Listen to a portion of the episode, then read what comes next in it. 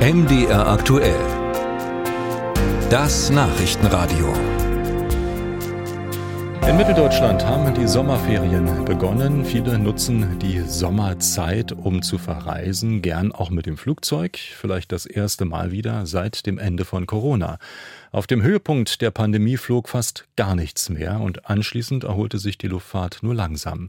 Wie der Flugbetrieb inzwischen dasteht und wie das Angebot an den mitteldeutschen Flughäfen aussieht, das schildert Ralf Geißler. Klimaforscher kritisieren das Fliegen, Klimaschützer blockieren Landebahnen, aber ein schlechtes Gewissen machen sie den meisten damit offenbar nicht. Im zweiten Halbjahr werden auf allen Flügen, die in Deutschland starten oder landen, wieder mehr als 126 Millionen Sitzplätze angeboten. Damit erreiche man 85 Prozent des Vor-Corona-Niveaus, sagt Alexander Klei vom Bundesverband der deutschen Luftverkehrswirtschaft. Dabei sehen wir zwei unterschiedliche Entwicklungen.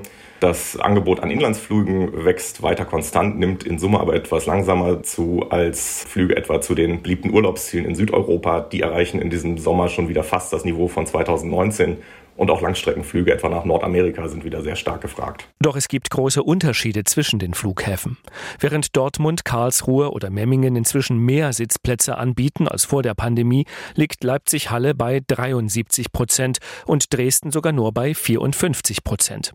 Kein anderer Linienflughafen tut sich so schwer, wieder aufs Vorkrisenniveau zu kommen wie der in Sachsens Landeshauptstadt. Im Vergleich zum Vorjahr ist das Angebot dort sogar um 17 Prozent geschrumpft.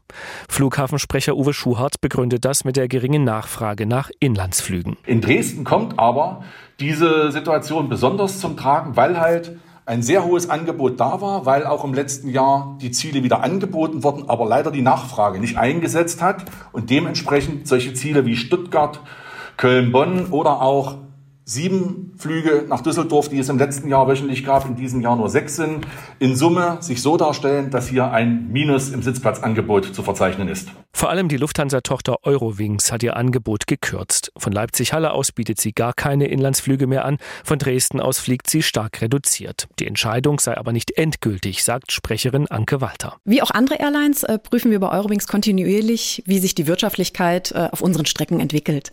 Dabei berücksichtigen wir die teilweise noch stark schwankende Nachfrage und passen unseren Flugplan bestmöglich an die jeweilige Nachfrage an. Was das Wachstum in Dresden außerdem hemmt, die Nähe zur tschechischen Grenze. Alexander Klei vom Verband der Luftverkehrswirtschaft sagt, Deutschland sei für Fluggesellschaften teuer. Das beträfe Steuern, Flugsicherung und Sicherheitskontrollen.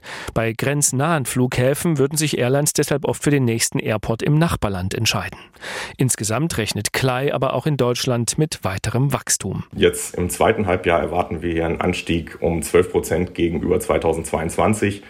Und bislang zeichnet sich hier auch nicht ab, dass sich dieser Trend in den kommenden Monaten wieder abschwächen wird. Deutschlands größter Flughafen Frankfurt am Main könnte nächstes Jahr wieder Vorkrisenniveau erreichen. Für alle zusammen dauert es wahrscheinlich etwas länger. Mitteldeutschlands Flughafensprecher Uwe Schurhat sagt, vor 2025 werde man nicht wieder so dastehen wie vor der Pandemie. Musik